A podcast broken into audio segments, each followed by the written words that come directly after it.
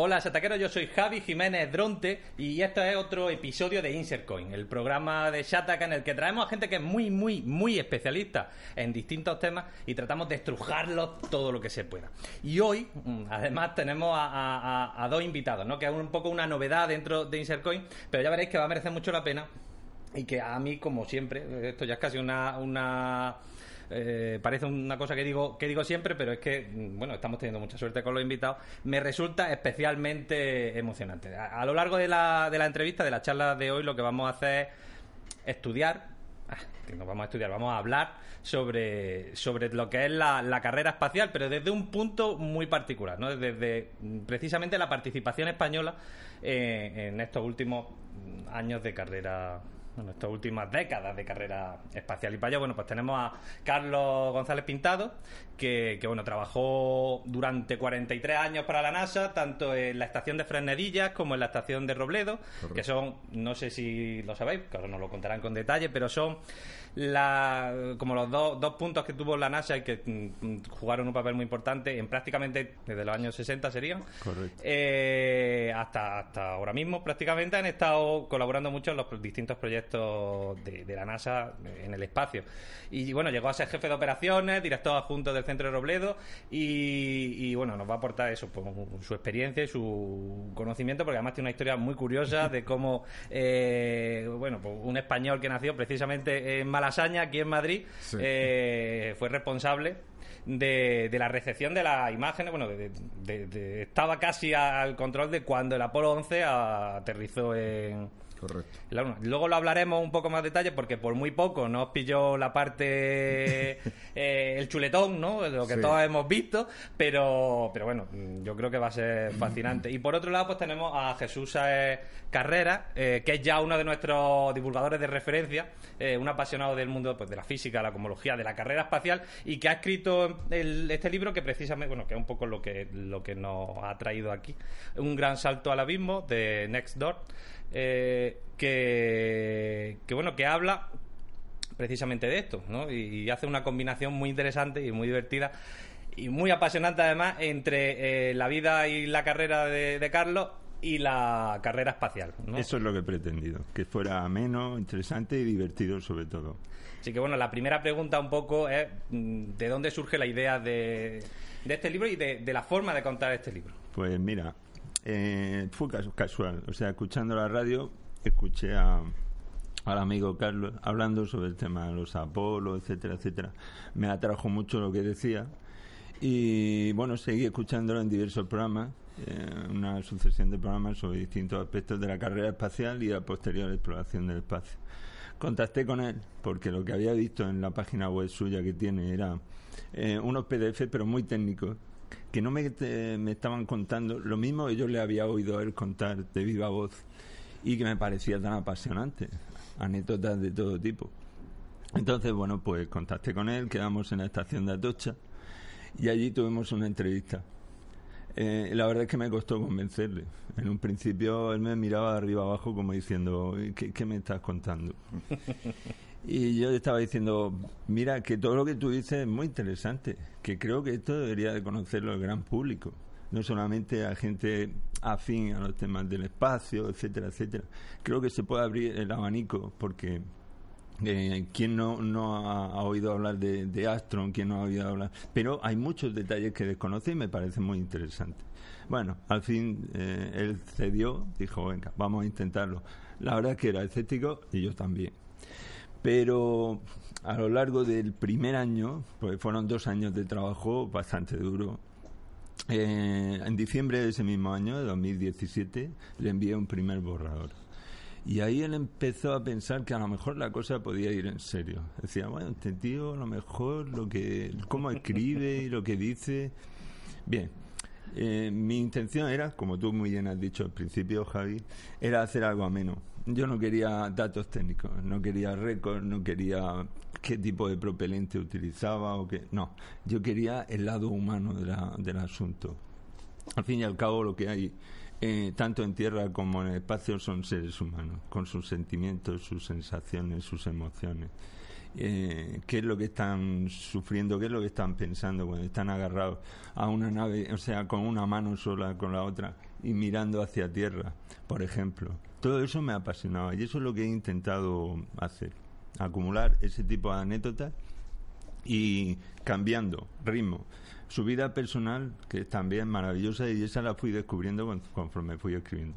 Su vida profesional, el tema de la carrera espacial, el tema de la exploración del espacio en general y el papel fundamental que jugaron las estaciones españolas, sin cuya mediación esto no hubiera llegado a buen puerto. Y no solo él que lideró un grupo de gente, sino ese grupo de gente que hubo allí, que fueron muchos, eran eh, de una pasta muy especial, ¿eh? Y pues siquiera hablamos sobre ese tema. de hecho, me parece muy interesante, bueno, por, empezar ya a entrar en el terreno de, en, parte de la anécdota, eh, es casi, yo qué sé, que parece hecho a propósito, porque en el libro contáis que, que esto que decía de la conexión con el inicio de la carrera espacial no es una forma de hablar. Es que viste eh, el Sputnik 1, ¿no? Eh, en vivo y en directo. Sí, sí lo vi, que es el primer satélite que lanzamos al espacio. ¿Cómo fue eso? O sea, porque, bueno, si te acuerdas, no sé. Sí, sí, me acuerdo, sí, me acuerdo, sí. Tengo, tengo una memoria bastante razonable de, mis años jóvenes y, sí me acuerdo. Y además es curioso porque en ningún momento pensé que ver aquello fuera a significar nada en mi futuro ni me impactó de una manera espectacular. Lo que te quiero decir es que lo vi y dije, ah, pues mira, qué bonito. Pero mi padre, que era un, enamorado de, la ciencia y de la investigación y de todo esto, pues eh, se compraba sus periódicos, leía las noticias, se entera del lanzamiento del Sputnik, que claro fue un bombazo a nivel mundial. Y además en el periódico venía una, una pequeña tabla en la que decía eh, a qué horas y de qué días se podía ver y en qué situación en el espacio desde Madrid. En aquella época, claro, ahora mismo, por ejemplo, eso no se podría ver.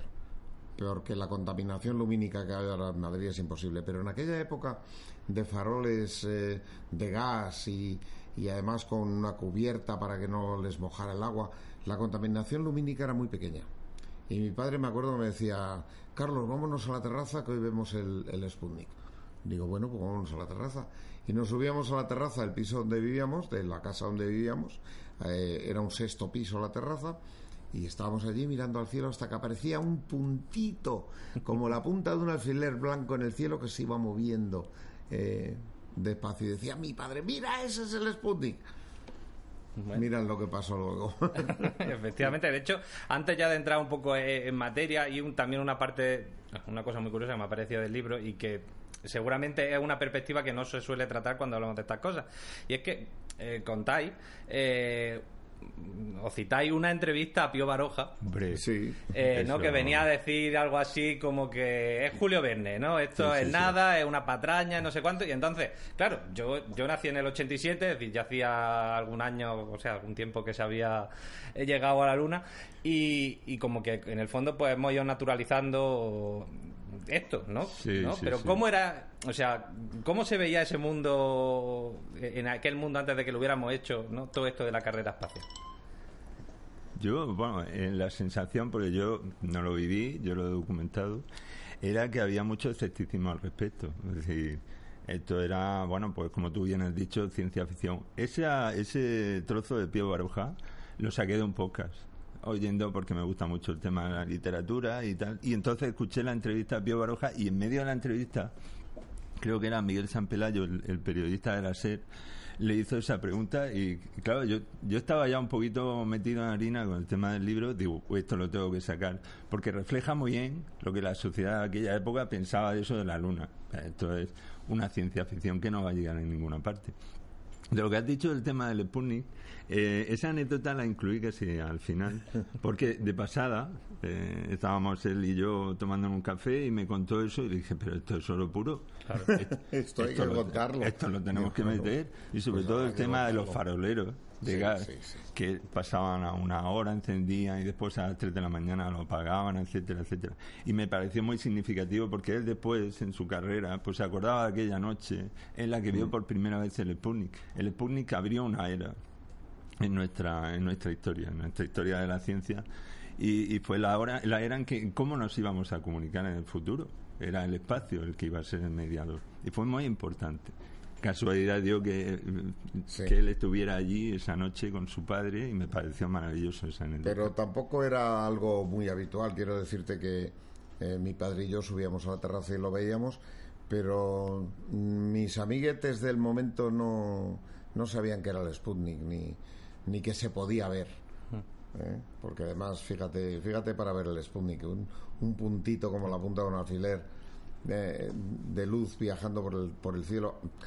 Además, ¿a, quién le interesaba aquello? A mí. O sea, te subes allí a la terraza y ves el puntito de luz viajando y dices, bueno, pues vale. Pues muy bien. Y claro, no te das cuenta de que es un satélite artificial que está dando vueltas alrededor de la Tierra. Y estamos hablando del año 57, o sea, increíble. Claro, claro. Y, y bueno, y entonces, hablando de esto, la, claro, la pregunta es un poco evidente. O sea, ¿cómo, cómo acaba un, un chaval de una familia humilde, hijo de asturianos emigrados? Eh, que vivía en una portería, ¿no? O sea, que tenía una portería y que realmente, en principio, por lo que contáis en el libro, pues no parecía eh, que a priori uno pudiera decir, bueno, pues vamos a... ¿Cómo acaba alguien así, eh, siendo jefe de operaciones de, del...? Yo, yo, lo resumo en dos palabras. Primero, teniendo un padre como el que tenía, todo un referente para él. Y segundo, teniendo una dotación muy especial para la ciencia. Las dos cosas. Esa es mi, mi versión de los hechos. Tú ya si quieres aporta otra, pero fue la combinación no, no, es, de las dos es cosas. cierto, es cierto. Yo eh, el apoyo que tuve de mi padre en, en, momentos cruciales de mi de mi vida fue muy importante porque si no lo hubiera tenido mi, vida, mi vida no hubiera sido lo que lo que ha sido. Eh, yo era muy independiente, vamos, era muy independiente. En aquella época tenías que manejarte por ti mismo porque no había otra otra manera de hacer las cosas. Entonces, cuando mi padre quería que yo aprendiera algo, me lo enseñaba una vez y punto. Y ya se suponía que lo sabía. Y si no lo sabía, pues me lo tenía que aprender yo como fuera. Entonces, eh, eh, yo aprendí, pues, eh, siendo muy pequeño, a, gestionarme la matriculación en los institutos, a pedir matrícula gratuita, que además me la concedían siempre porque las condiciones económicas de la familia eran muy, muy bajas. Y yo me iba incluso a la calle de los libreros de Madrid a comprarme mis libros de texto de segunda mano cada vez que empezaba un curso nuevo. Y a colarse en el metro, y, oh, sin sí, pagar. Claro. Total, que llega un momento en que termino mi bachiller elemental eh, y yo voy todo contento a mi casa a decir, mira, he aprobado la reválida de bachiller.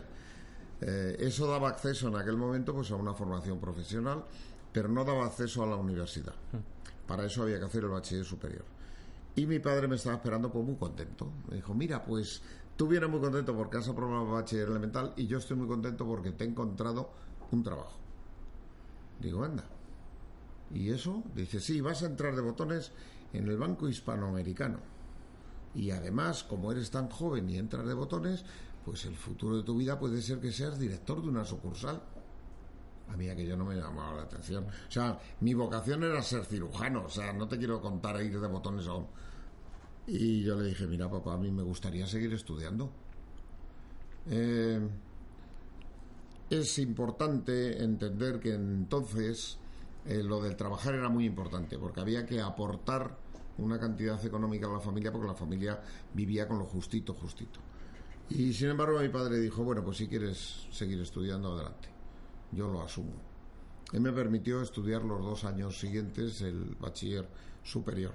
Luego en el bachillerato superior me entero de que la embajada americana da unas becas para ir a estudiar a Estados Unidos y yo no le pregunté a nadie. Yo me fui a la embajada y dije, vengo a pedir los impresos que para una beca de, ah, sí, mira, esto.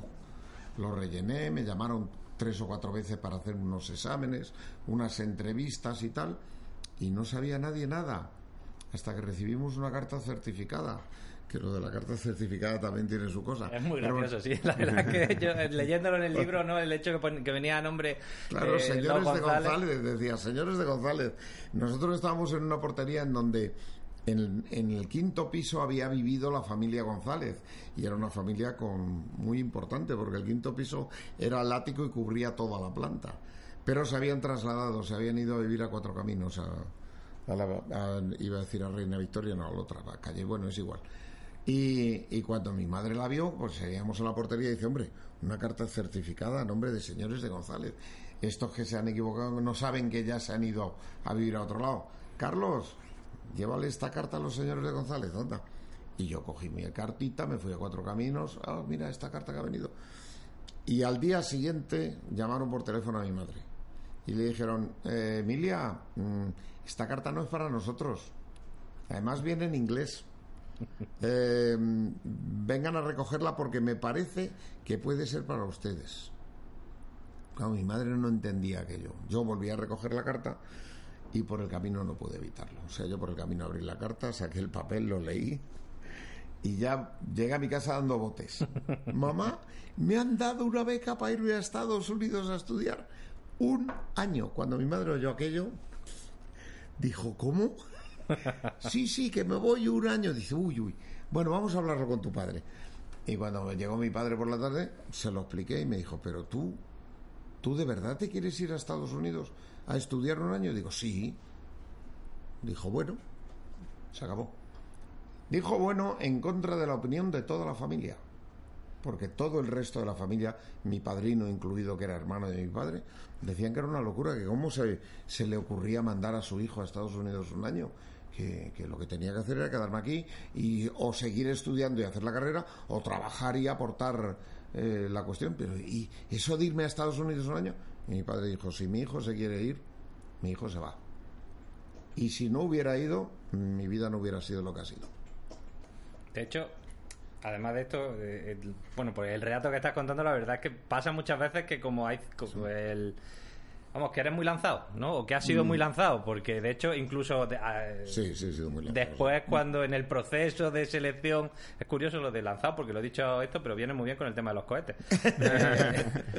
Eh, en el proceso de selección propiamente de, de, la NASA pasó algo igual, ¿no? Que te presentaste allí, aunque no cumplía igual. El trabajo estaba para ti. Pero igual no cumplías todos los requisitos. Bueno, pero yo es que no había leído bien las cláusulas del, del anuncio. Bueno, sí las había leído.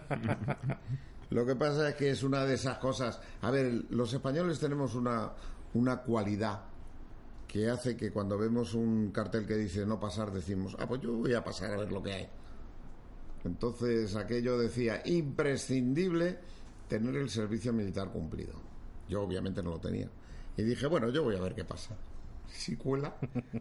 Claro, obviamente no coló, pero, pero pero también eso de alguna manera cambió luego mm, el resultado de mi vida profesional.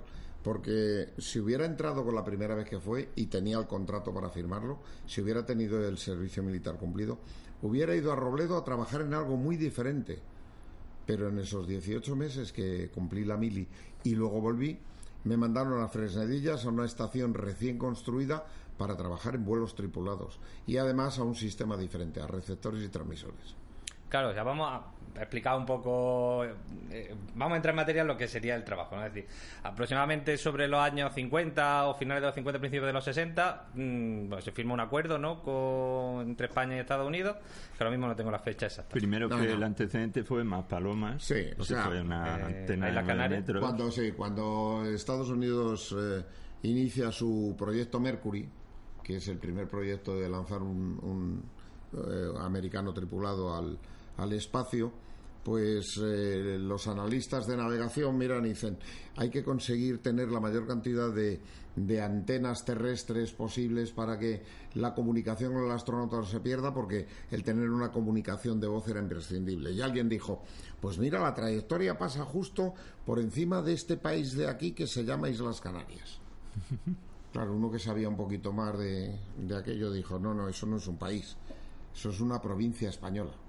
Ah, y tenemos algún algún trato de amistad o algo con España. Y dice, hombre, tenemos una base militar, mm, pero lo que no tenemos es una cuestión de amistad. Necesitamos hacer un, un convenio de amistad y cooperación científica.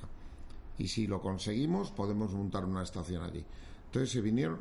Fíjate si era importante montar una estación en las Canarias, que vino el presidente Eisenhower hmm. el 21 de diciembre de, del 59 a entrevistarse con, con Franco para estrechar los lazos de amistad, firmar ese convenio y que permitiéramos poner una estación en las Canarias.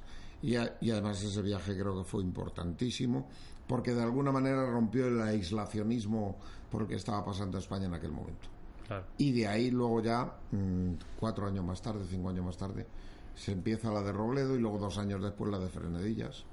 Y luego se hizo otras más palomas, en fin. O sea que en el fondo son, eh, eran antes, bueno, porque Frenedillas ya se cedió, está trabajando, no sé si sigue trabajando eh, son como unas antenas ¿no? que permiten, por lo que comentaba, eh, hacer un control minucioso de la evolución de, los datos que van viniendo de las distintas misiones. Efectivamente. Y bueno, entonces nos encontramos con la situación ¿no? de que recién acabado el servicio militar, se llega a Frenerilla y además justo en un momento que tuvo que ser un espectáculo mm, bueno espectacular no lo sé es que eh, aquí reconozco que la cronología no la tengo clara. 1968 pero sé que era el Apolo 7 lo que estaba justo antes justo, antes, del lanzamiento del Apolo que aquello aunque a nivel técnico bien eh, por lo que se cuenta eh, fue un, un espectáculo tal, como que Houston les dijo que allá ellos con la reentrada que si se partían en el cuello era suyo. Bueno es que los astronautas la verdad es que enfermaron los tres, se agarraron un constipado tremendo y en,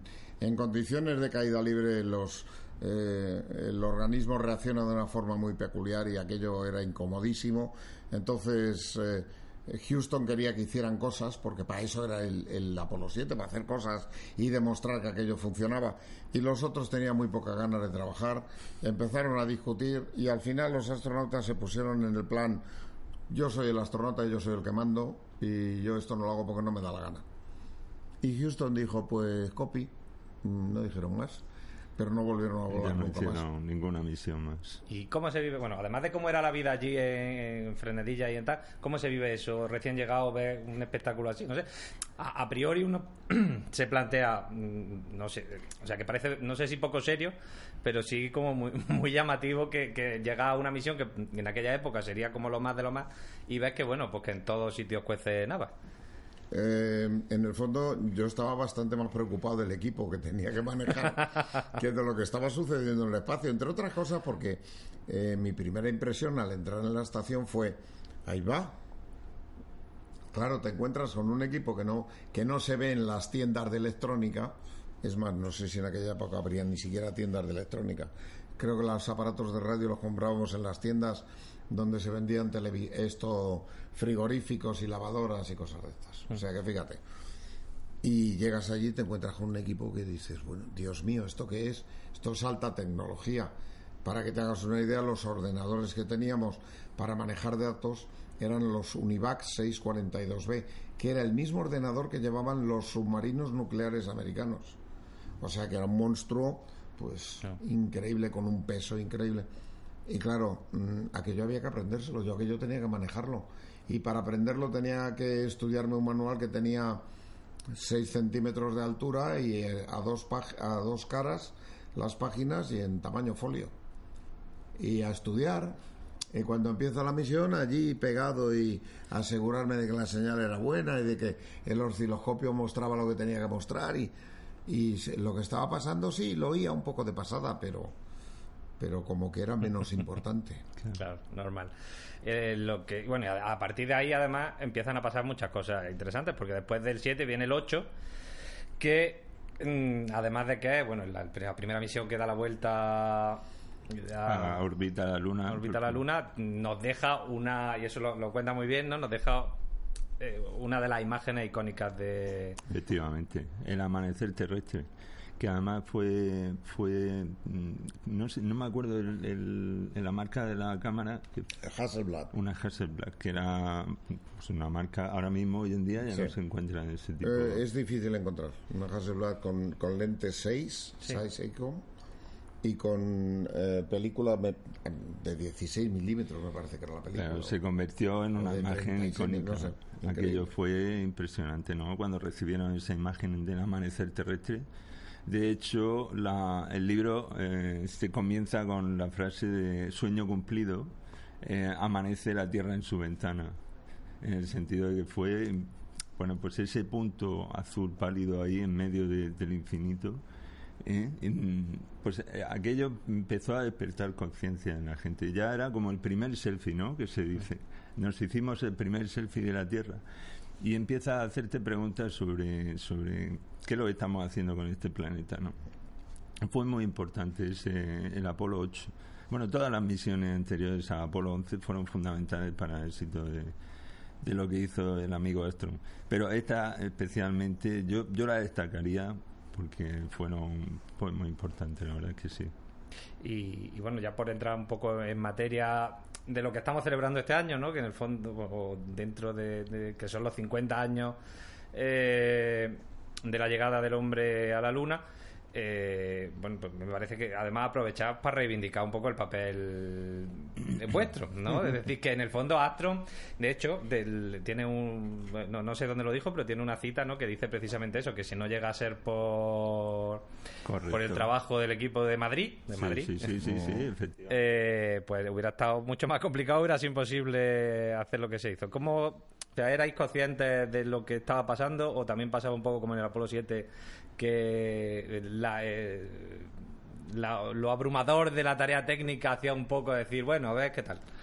Eh, conscientes éramos, sin duda, porque recibíamos información constante de, cómo evolucionaba el, progreso de la misión y ya había una idea muy clara de que el Apolo 11 iba a ser el que iba a ir a la Luna.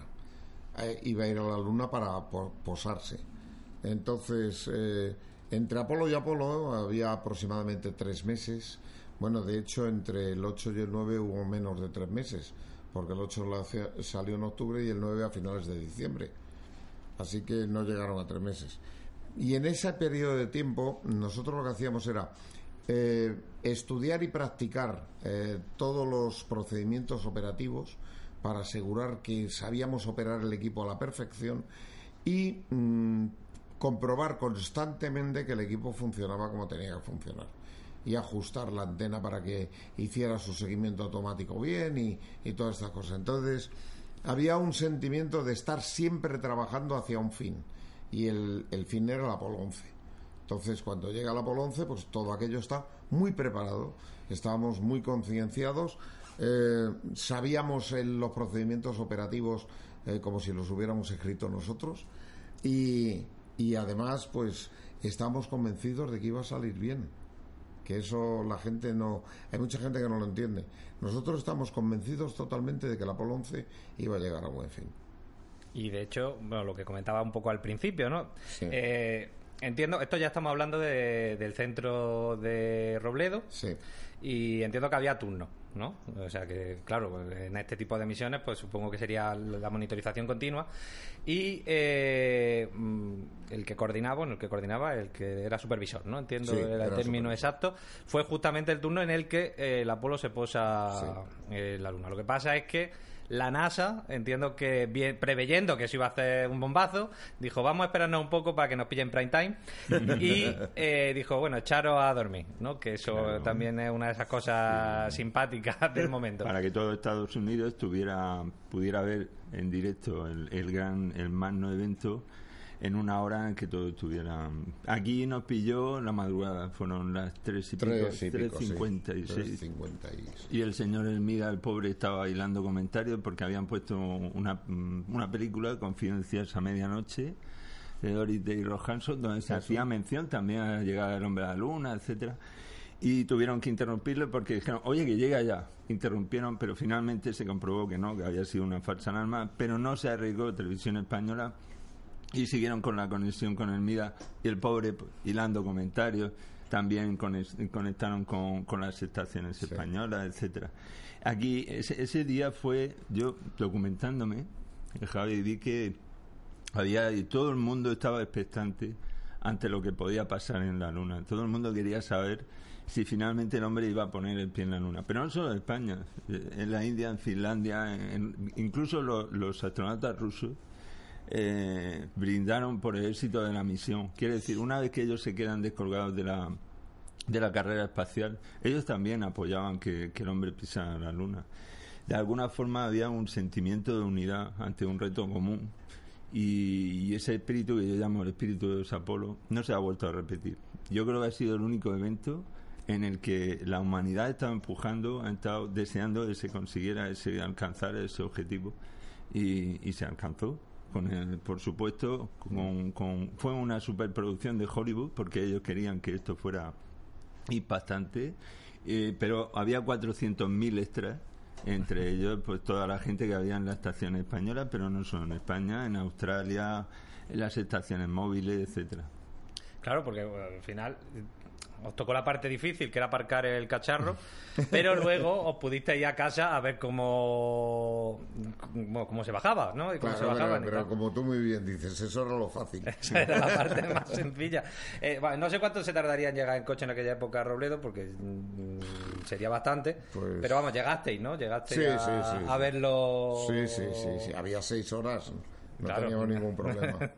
No, de hecho estuvimos en la estación un rato eh, festejando entre nosotros el, el feliz aterrizaje y, y todavía nos sobró tiempo para llegar a casa y, y algunos quedarse dormidos, por cierto. Claro, normal.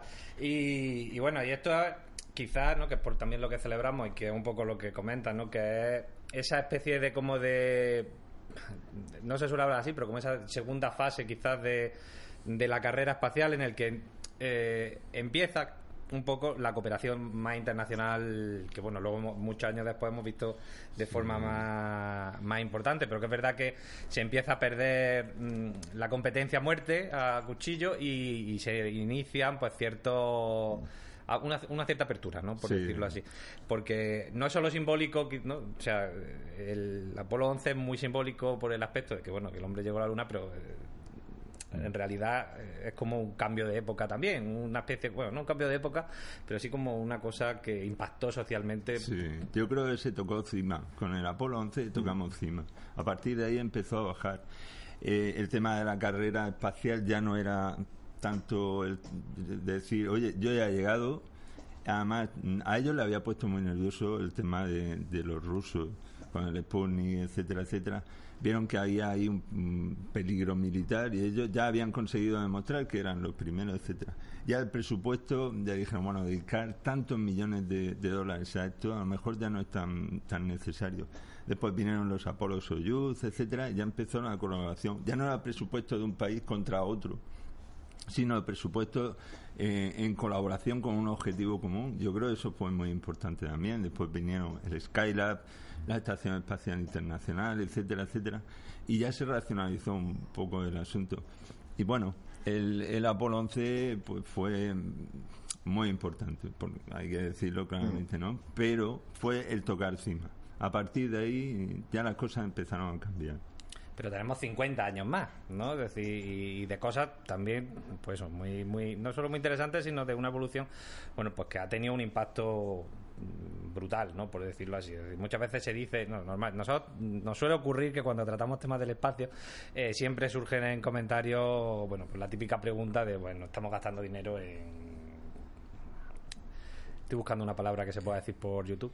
Eh, en tonterías, ¿no? Pero luego cuando realmente uno mira exactamente cuál ha sido, o sea, cómo eso, esa investigación básica, ¿no? Eh, ha tenido un retorno muy importante. Yo, yo lo digo lo- de una forma así, ¿no? O sea, que, que cuando, que cómo usar los sueños, ¿no? Mm, Para poder ll- llevar a cabo ese tipo de investigación Bien. que muchas veces es muy dura. Hay que tener en cuenta, Javi, que es cierto que se invirtió muchísimo dinero, pero Estados Unidos re- eh, recuperó 10 veces la inversión que había hecho por todas las patentes que surgieron a raíz de la investigación que forzosamente hubo que hacer para forzar la maquinaria y alcanzar el objetivo de pisar la Luna. Surgieron muchos inventos y esas patentes después eh, revertieron en, un- en- en las arcas de Estados Unidos hasta 10 veces lo invertido. Quiero decir, incluso siendo un poquito tal, mirando a largo plazo, es muy rentable la inversión en, en ciencia, en cualquier aspecto, y en este, en este caso, pues lo fue. Y creo que a día de hoy seguiría siendo lo mismo. Claro, yo creo de hecho que uno de los fenómenos, porque ahora se dice, habla mucho de la carrera privada espacial, ¿no? Y yo creo que en el fondo, más que mm, carrera privada, porque al fin y al cabo quien pone el dinero sigue siendo eh, en su inmensa mayor parte lo público, ¿no? Siguen siendo las agencias que co- subcontratan o qué tal. Eh, Lo que sí han sabido ver muy bien este tipo de empresas eh, es quizás la privatización del sueño espacial, o sea, de cómo orientar las cosas, y cómo vendernos el sueño eh, Elon Musk, ¿no? Que quizás ahora el que está más esto con el tema de vamos a colonizar Marte y tal y cual. ¿Cómo nos venden el sueño precisamente para mover un montón de, de tipos de cosas? Y, y me pregunto, mm, ¿cómo se siente uno habiendo formado parte de ese sueño?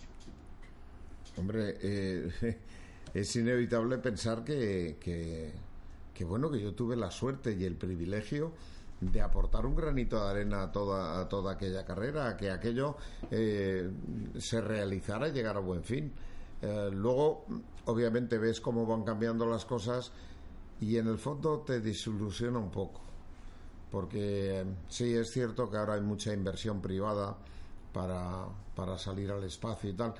NASA ya no tiene el dinero que tenía, consecuentemente, si quiere hacer investigación y quiere hacer desarrollo, tiene que permitir que la empresa privada eh, salga al espacio porque es un yo te doy el permiso, tú me das la, eh, el desarrollo tecnológico que hagas. Pero al final lo que yo veo es que mm, lo que vamos a intentar es de poner un, un hotel en órbita terrestre a donde va a subir eh, gente a estar tres días o cuatro para ver eh, los amaneceres eh, montones de veces al día donde quien va a subir va te, va a, ser gente que tenga muchísimo dinero, con lo cual esto no está no vale para todo el mundo. Que en un futuro más o menos lejano se haga incluso en la Luna, pues es probable que sí. Y de hecho se está hablando también de que por qué no hacer una, una excursión a Marte, excursión pagada a Marte. Entonces llevar a una serie de, de señores en plan vacacional de un viaje de seis meses, llegar a Marte, dar la vuelta y volver a la Tierra otros seis meses. Y en el fondo eso a mí me desilusiona un poco. La verdad es que sí, porque bueno, en el fondo un poco lo que comentaba antes, ¿no? De que habíamos conseguido que, que el proyecto espacial hubiera, fuera una cosa que unificara en cierta forma al mundo, ¿no? La salida de la Tierra, pero bueno, de eso Sagan, ¿no? Que también comentáis con la, con la sonda y tal, lo decía muy bien, ¿no? El punto, bueno, el famoso punto, Punto pálido azul. azul que nos había conseguido como unificar y ahora bueno estamos mm, volviendo a un poco a, a perder ese, ese punto de unión. Eh, pero bueno, por, por no olvidar la parte que, que nos tiene, o sea, que, que nos que parece más interesante quizás de aquí, ¿no? Que es eh, que el papel que tuvo España en todo esto, ¿no? Que, que me parece crucial. Fundamental. Hay una cosa muy graciosa que, que sale también en el libro que es eh, sobre tu hija, ¿no? Eh, Ah, sí. Claro que yo me imagino que cuando le preguntaban en qué trabaja en qué trabaja tu padre y dice no, pues mi padre lanza los cohetes al espacio, que es algo así la anécdota, ¿no? Sí, manda cohetes a la luna, dijo ella. Eh, Ah, Tenía que recibirse de una forma espectacular aquí. Sí, sí, sí. Imagínate. casi para internar a la chiquilla. No, no, para que la profesora me llamara y me dijera, ten cuidado con lo que dice tu niña.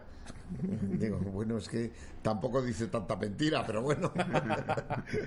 No es tan así, pero parecido. Claro. Pero además la, la contribución española a- al espacio es más amplia que, que esto concretamente. No hay otra cosa que se comenta en el libro y que también me parece muy curioso porque no lo tenía yo identificado, que es el papel de ciertos españoles eh, en el desarrollo del traje. Ah, Emilio Linares, granadino, de pro.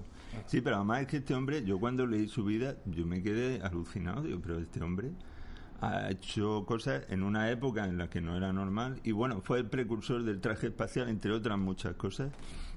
Y en, él, en su diseño se basaron los, tanto los cosmonautas rusos como los astronautas americanos. Eh, los diseñadores de los trajes de, de ambos fueron basados en el... Y de hecho, Astron eh, le- se lo agradeció a través de un catalán que trabajaba en la NASA y le dijo, sin, sin el invento de tu compatriota, eh, pues esto tampoco hubiera podido celebrarse. Fue Emilio Linares, Herrera, granadino de pro, inventor y bueno, un montón de cosas más, cuya vida me parece de, de- de película para hacer una, una superproducción de Hollywood. Es muy curioso eso, ¿no? Que es decir, que muchas veces vemos esto como si fuera una cosa que no, que como telespectadores de una superproducción. Sí. ¿no? Y, y no somos conscientes que por eso nos parecía muy chulo traerte aquí de también, bueno, de- del granito de arena o del granazo de arena que, que han puesto pues trabajadores de aquí también eh, con mucho esfuerzo, con mucha dedicación para conseguir que este sueño se hiciera posible. Efectivamente. Mira, solo a título informativo. eh, cuando se construye la antena de Robledo, la primera antena de 26 metros, que además iba dedicada a espacio profundo. Se termina de construir en el año 65 y se termina de construir justo a tiempo para recibir la primera foto que manda el Mariner 4 de Marte. Y resulta que esa foto se recibe en España. Claro, si ves la calidad de la foto te ríes, pero, pero en aquella época que yo era un hito histórico y lo recibimos en España. Y en, cuanto al proyecto Apolo, si las estaciones de España no hubieran estado operativas por el, por el eh, motivo que fuera, si la nave no había salido, todavía no había despegado, se retrasaba el despegue. Y si ya estaba volando, se abortaba el bajar a la luna. Así que fíjate si fuimos importantes. Pues está bien, está bien recordarlo, sobre todo ahora que se cumplen eso, pues los 50 años. Nada, daros las gracias por, por estar aquí con nosotros y por compartir un poco de, esta historia de todo, pero especialmente vuestra. Y, nada, os invito a que cuando se cumplan los 100 nos veamos también, Dios mediante. Eh, ya... Yo lo voy a tener un poco complicado. No, no, no. No, hombre, lo digo porque vivo en Navalcarnero y venir aquí con el tráfico que hay es horroroso. y, nada, simplemente pues os recomendar el libro, Un gran salto al abismo, que como decíamos, pues una, un resumen de toda la carrera espacial, eh, haciendo énfasis en eso, en la parte que, se, hizo aquí. Yo, destacaría el libro, sobre todo, Javi, la cantidad de anécdotas que tiene. Que he querido, sobre todo, mantener un ritmo narrativo que te mantuviera la, la, atención del lector. Entonces, pues, he sacado cosas de su vida, de la carrera espacial, de la exploración del espacio, pero sobre todo de cada misión he buscado una anécdota. En algunas graciosas, en otras muy graciosas, en otras no tanto porque ha habido tragedia también, por desgracia. Pero, por ejemplo, hablo del amigo Adrien bajando después de, de Astron y parándose. Y todo el mundo viendo aquello, estamos hablando de millones, de una récord de audiencia, y pensando que Adrien se ha parado porque está extasiado ante un nuevo mundo pero en realidad lo que estaba ocurriendo es que estaba haciendo sus necesidades fisiológicas. O sea, algo muy prosaico, muy distinto a lo que la gente estaba viendo o estaba pensando que estaba ocurriendo encima de la Luna. O, estamos hablando también de otra misión Apolo en el que Houston empieza a oír ruidos muy raros y dice una interferencia no clasificada que es lo que está ocurriendo hasta que al final dan con la clave. Resulta que un astronauta se había quedado durmiendo y estaba roncando. Los dos de al lado no lo podían ver porque estaban los tres mirando hacia arriba, estaban en el cohete montado.